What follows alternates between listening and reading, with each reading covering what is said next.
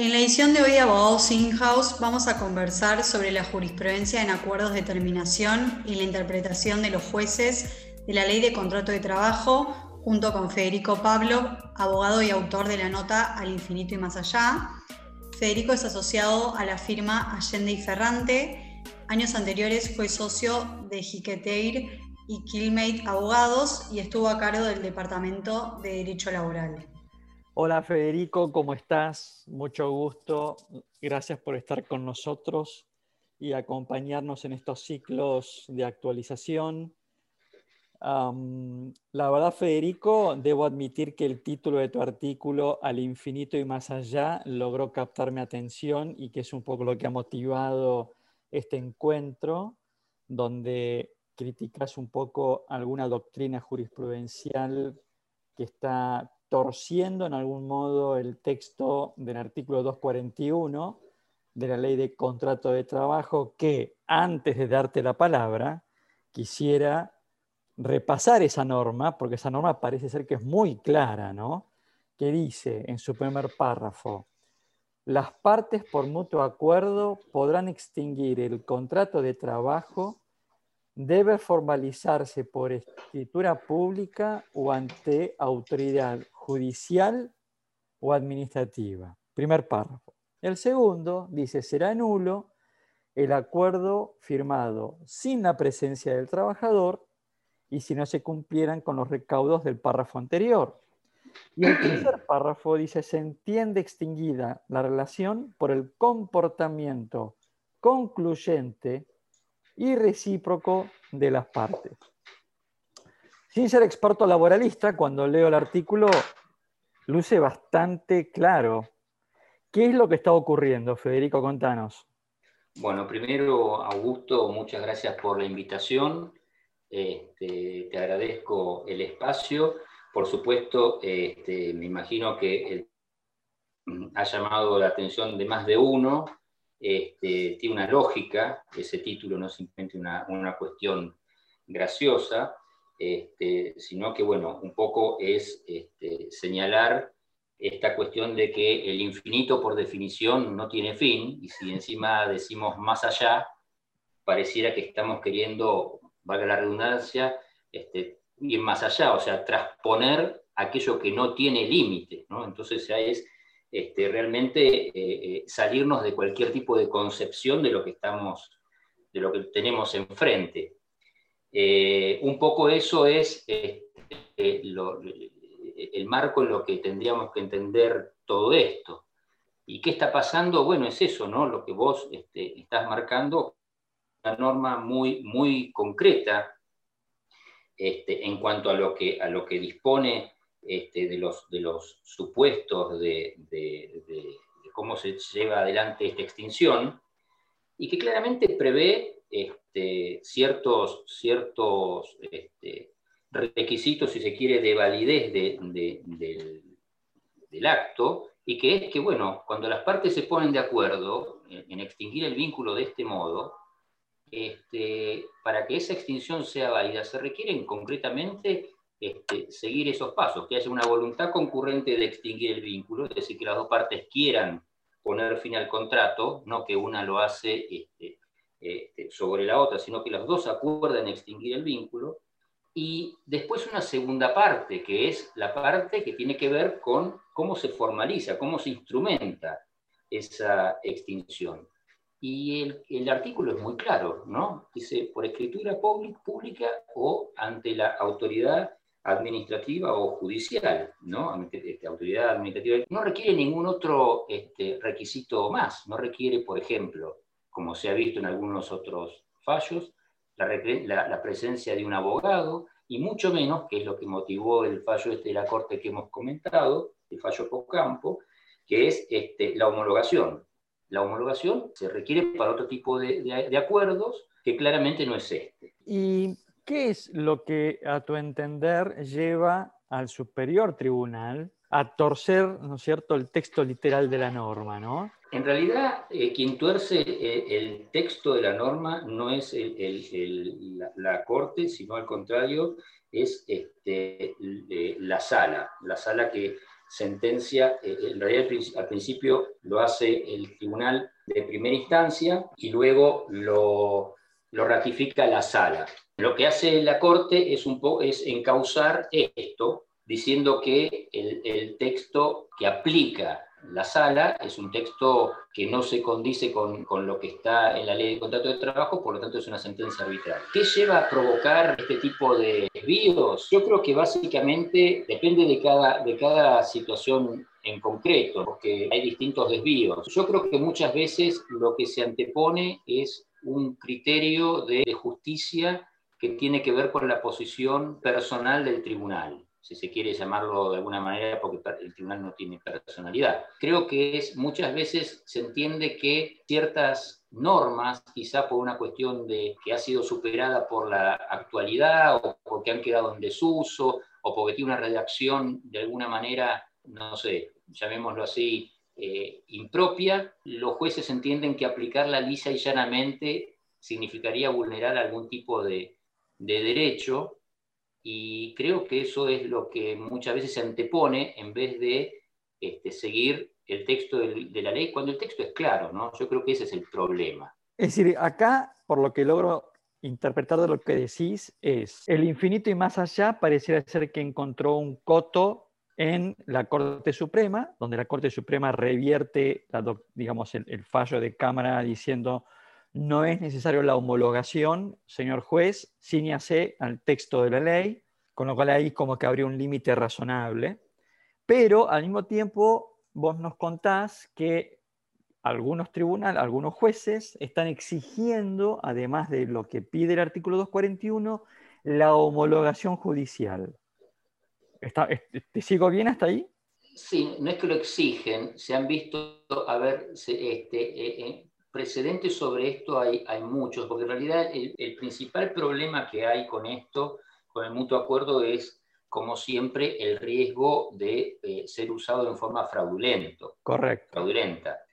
Porque ese es el problema que hay con el mutuo acuerdo. Muchas veces, cuando este, realmente la extinción por mutuo acuerdo es una extinción válida y muy sana, usada como corresponde, este, donde las partes por, alguna cuestión que a veces son, se cumplen ciclos, que son desgastes o, proyectos personales que, que, se dan en un cierto momento, deciden poner fin al contrato de trabajo y nadie se debe nada o se deben lo que ellas resuelvan que se debe. Lo que pasa es que muchas veces este recurso se utiliza para saltar este, ciertas este, restricciones, ya sean prohibiciones de despidos o simular despidos, entonces, muchas veces en la realidad, en la realidad, en la práctica, más que en la realidad, en la práctica, este tipo de extinciones suelen ponerse bajo la lupa. Entonces, pareciera como hay una especie de, concepción de que el mutuo acuerdo, cuando hay una extinción por mutuo acuerdo, en realidad no es realmente un mutuo acuerdo, sino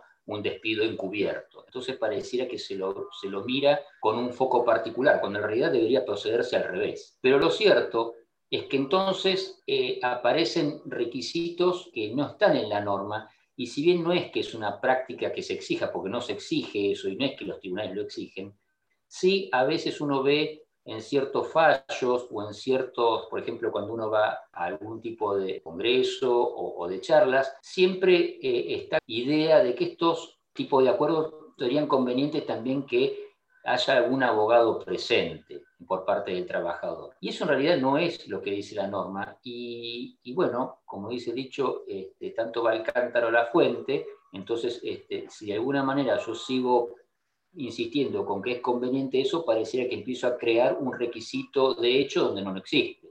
Bueno, todo nace a partir de una mala interpretación de un remedio que la ley lo da y que, como siempre digo, pese a las distintas modificaciones que ha sufrido la ley de contrato de trabajo en los años 2006 en adelante, bajo un signo eh, de gobierno que claramente ponía en, jaque las condiciones eh, de ciertas reformas de la ley de contrato de trabajo que habían sido introducidos en el año 76, pareciera que no hay una intención de dar de baja este tipo de extinción. Entonces la pregunta es, ¿por qué si el texto de esta norma es claro y habilita este modo de extinción, ¿por qué cargarlo de requisitos que no son ciertos, no los exige la norma y en realidad en todo caso, de, ponerlos, estarían naciendo de, una, de, un preconcepto sobre ese modo de extinción, ¿no? A ver, acá estamos llegando como al, al, al, hueso del asunto, ¿no? Porque yo recuerdo haber leído, sí, muchos precedentes donde el empleado cuestiona la validez del 241, básicamente invocando como vicio de la voluntad, ¿no? Pidiendo la nulidad del acuerdo, porque como bien decís vos, fui obligado, fui forzado o esto encubre un despido. Hasta ahí estamos de acuerdo.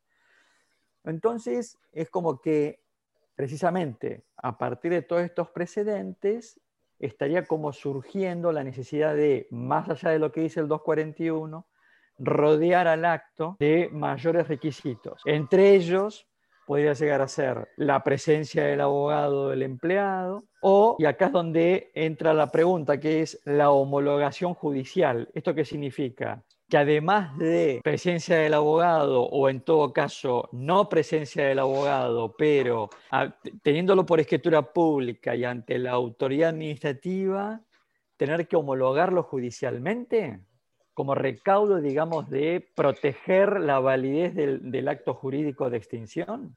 Eh, la verdad, Augusto, es que cuando hay fraude, hay fraude lo vista como lo vista. De hecho, este, hay precedentes judiciales en donde lo que se ha desandado han sido acuerdos homologados por el Ministerio de Trabajo en la instancia del seclo. Porque si yo lo que estoy haciendo es encubriendo un despido proveyéndole al trabajador un abogado que la empresa le pone o le sugiere que contrate, que contacte a cierto abogado, como ha ocurrido en más de un caso que este, los tribunales han fallado, si mal no recuerdo, hay un precedente, la memoria me traiciona, pero creo que es Vivas contra Peugeot Citroën, un caso de, que, me parece que era ese, eh, si no después lo confirmo en otro momento, pero este, eh, en donde se ponen, y hay varios precedentes, en donde el trabajador finalmente va, firma un acuerdo en el Ministerio de Trabajo, pongamos en el caso en Capital, ante el SECLO, este, en donde hace un acuerdo, eh, dice que nada más tiene que reclamar y eso se homologa, en donde era prácticamente un contrato de adhesión. Entonces, lo que digo en estos casos, no, no, no se tiene que analizar tanto si hay homologación o si hay un abogado presente. Lo que se tiene que entender en esto es, y se tiene que eh, este, eh, bucear naturaleza del acto y de la autenticidad del acto, como en cualquier acto que se repute viciado. Bien. Perfecta. Sin embargo, la, parte ideológica, lo que ese contrato está respaldando es falso. Entonces, una vez más, acá lo que me parece es que, volviendo al fallo de la Corte, no es tanto si esto se encubrió o no encubrió un despido, porque eso además la Cámara no lo dice, este, lo deja traslucir, porque además es, es, ciertamente contradictoria porque en un momento la Cámara sostiene que el, acto es válido para extinguir, pero no porque, pero después lo, lo deja de lado porque no fue homologado. Pero lo importante en esto es que este, la Corte lo que termina diciendo es que en el caso del mutuo acuerdo, la necesidad de homologación no es un requisito. Perfecto. Y ahí es donde yo creo que es el punto de, que, hay que tener en cuenta, porque insisto, ya sea que le ponga un abogado o que no le ponga, o que obtenga la homologación, si el acto está viciado desde el comienzo, se va, se va, va a poder ser revisable en sede judicial. De hecho, hay varios precedentes sobre eso. Entonces, digo, la homologación como como medio para purgar, no. Lo que pasa es que la homologación sí es un requisito que se exige para los acuerdos conciliatorios, ya sean judiciales o extrajudiciales, para que si las partes estamos de acuerdo y el, acuerdo se cumple en los términos pactados, ninguna de las partes puede volver a reclamarle nada al otro dentro de lo que, este, por haber hecho esa concesión eh, frente a una autoridad este, oficial. Ahora, eh, Federico, entiendo perfectamente lo que decís y no solamente lo entiendo, sino que lo suscribo, ¿no? Porque lo que vos en el fondo estás diciendo es, si el acuerdo es genuino, no hay por qué rodearlo de mayores formalismos, porque el acto jurídico es genuino, hubo realmente intención de las partes de extinguir el vínculo y no hubo un abuso respecto de una parte a la otra. Porque si hubo un abuso, por más que lo llenemos de formalismos, que venga el abogado del, del empleado o intentemos homologarlo, si el acto es nulo por vicio del consentimiento, es nulo. Con lo cual, hasta ahí estoy de acuerdo. Eh, ahora, ¿no es recomendable rodear el acto de estos formalismos? Y mira, Augusto, eso ya este, va en cuestión de gustos. Okay. Este, para ser coloquial, puesto en términos coloquiales, porque personalmente yo creo que eh, cuanto más, este, y eso profesional y que en lo personal yo lo cuestiono cada vez que puedo. Si yo estoy obligado a, a, cumplir tres requisitos para que un acto sea válido, en principio cumplo con los tres requisitos. Si quiero agregar un cuarto por las dudas, ya en la medida en que todos agregamos el cuarto requisito, después se crea, como dije hace un rato atrás, una cierta tendencia a, che, está faltando el cuarto requisito. ¿Qué pasa? ¿Por qué no lo ponen? Entonces creamos como una suerte de, primero, mm. requisito de hecho, y segundo, una suerte de inercia hacia este, pretender que esté ese cuarto requisito. Cuando en la ley exige tres. Entonces yo digo una vez más, si este, para este tipo de, de acuerdo necesito solamente una escritura pública y no me dice nada del escribano, no necesito un abogado, por supuesto. Coincido con vos en que cualquier persona me va a decir, pero escúchame, ¿no es mejor que haya un abogado al lado firmando esto también como muestra de... Bueno, sí, por supuesto, es una manera de seguir garantizando, porque si su abogado es de su confianza, lo puso de él y lo paga él, o eventualmente lo paga parte también la compañía, no queda duda que ha recibido satisfacción. Pero de vuelta, en la medida que vamos aceptando eso, como que se va instalando, el día que no esté ese abogado, que nunca se exigió, claro. este, va a levantar el punto en, quien lo lee y decir, ah, mirá qué casualidad, no tenía abogado. Y si no estaba obligado a tener abogado. Entiendo, entiendo. Ese es un poco el foco de este razonamiento. No dudo que a un cliente quizá uno le, tenga que decir, bueno, si podemos que él ponga a su abogado mejor. Pero desde el punto de vista jurídico, que es la materia que, nos convoca en estos análisis, es exige y no podría hacerme exigible que haya actuado con abogado. Entiendo, entiendo. Entonces, Federico, para un poco ir concluyendo, porque es muy interesante lo que planteas, en tu experiencia profesional, ¿encontrás algún tipo de diferencia entre, supongamos, un mutuo acuerdo eh, celebrado por un tornero y un mutuo acuerdo celebrado por un gerente? No sé si me entendés la pregunta a dónde va, sí, Sí, no, ninguno. Eventualmente pueden ser cuestiones de magnitud o pueden ser eh, cuestiones de, si se quiere, de cómo se compone el mutuo acuerdo, es decir, qué beneficios se pueden estar pactando con la salida en uno u otro caso. No, no, pero no me estaba, no me estaba refiriendo, no me estaba refiriendo a ese aspecto económico, sino que me estaba refiriendo si existen antecedentes de cierto nivel de posición que haya cuestionado en tribunales esto de el vicio del consentimiento, ¿no? O si esta jurisprudencia está más vinculada con digamos, un nivel de empleado con menor formación, por decirlo de alguna manera, ¿no? Con menores Bueno, fundamentalmente sí, fundamentalmente hay un, componente muy alto de, de, formación del trabajador, lo mismo que no es el objeto de esto, pero todos sabemos que, por ejemplo, hay, hay situaciones en donde al empleado directamente se lo fuerza a renunciar, a mandar el telegrama de renuncia. Bien. Este, entonces, obviamente, muchas veces se le pone la posibilidad de que eh, contra el telegrama de renuncia y eventualmente a veces con alguna amenaza de alguna acción penal o lo que sea, o simplemente porque es o renuncia o si no es despedido con causa o lo que fuere, de, este, con un cheque al día la liquidación final y lo que sea.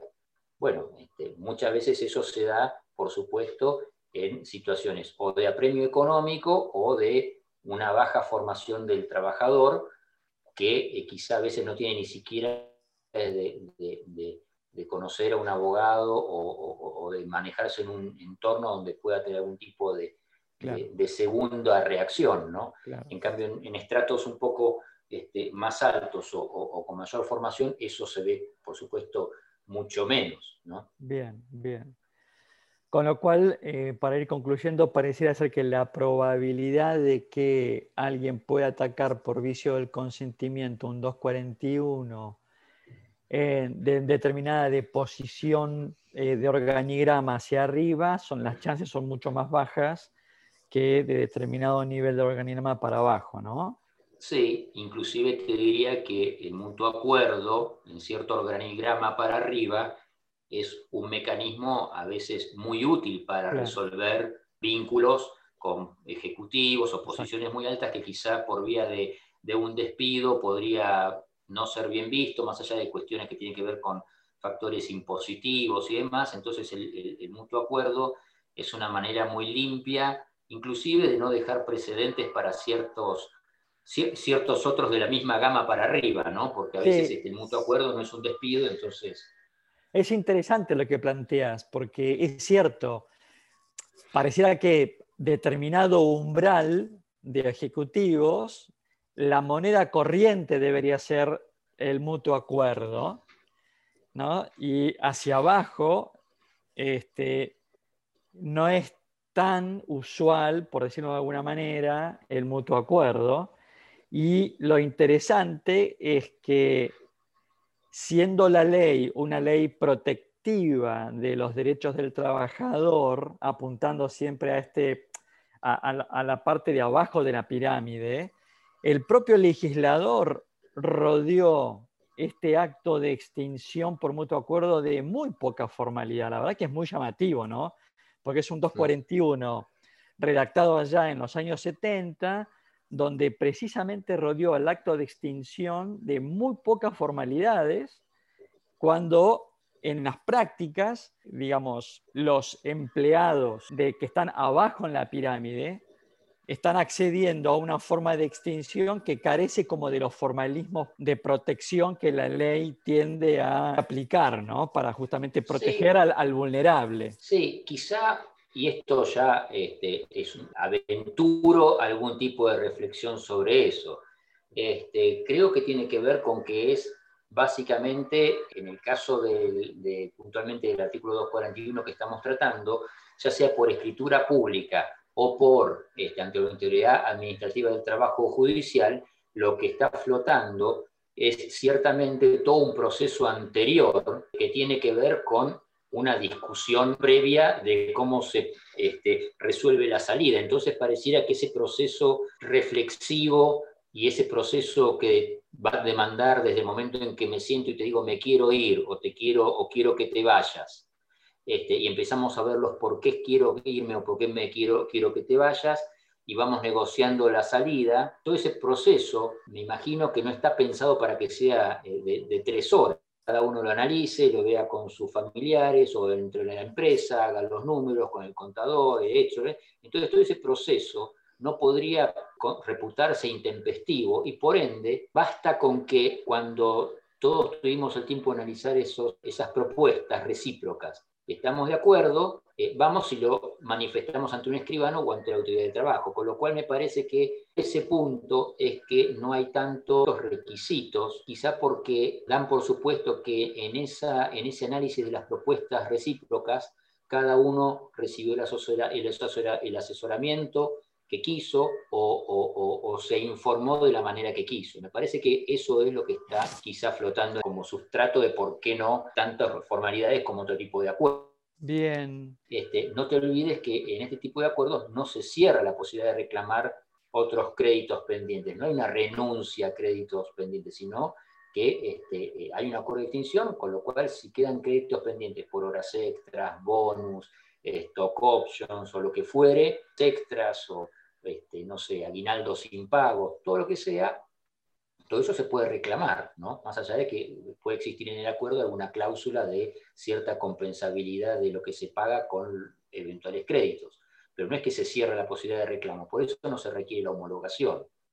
En cambio, en ah. los acuerdos conciliatorios, como ya no se puede reclamar más nada, salvo puntuales excepciones, sí se requiere homologación, porque hay una renuncia de derechos. En el mutuo acuerdo no hay renuncia de derechos. Ah, bueno, acá estás dando un elemento que es clave, perfecto, muy bien. bueno, Federico, este, quiero agradecerte que nos hayas acompañado, la verdad que fue muy interesante escucharte, muy útil y para aquellos que no, no somos expertos en la materia, laboral, este, vamos a tener muy presente tus comentarios para si nos toca tener que alguna, algún día participar de, una extinción por mutuo acuerdo, acordarnos de, este, esta charla contigo. Así que bueno, te agradezco mucho el habernos acompañado. Bueno, muchas gracias nuevamente a, vos este, y a tu equipo por este, la invitación. Es un gusto, bueno, transmitir la experiencia que cada uno tiene a, colegas y a no colegas, pero eh, vinculados con el quehacer laboral, sobre todo cuando a veces la, la, tendencia que uno anticipa de, a veces de la realidad judicial se, se contrapone con, con, lo que dicen a veces las, las normas y eso en algún punto a, a, todos nos mueve como profesionales a reflexionar, este, bueno, cómo, cómo manejarnos en, en esta incertidumbre. Pero bueno, para eso estamos, para, para seguir pensando el derecho este, eh, eh, a partir de cada, de cada nuevo momento. ¿no? Perfecto. Así que bueno, gracias otra vez por, por la invitación y bueno, te este, quedo a disposición para, bueno, para, para conversar esto en cualquier otro momento o cualquier otra charla que fuera necesaria. Para, otra charla. Este, Federico, gracias y nos volvemos a ver. Dale, muchísimas gracias.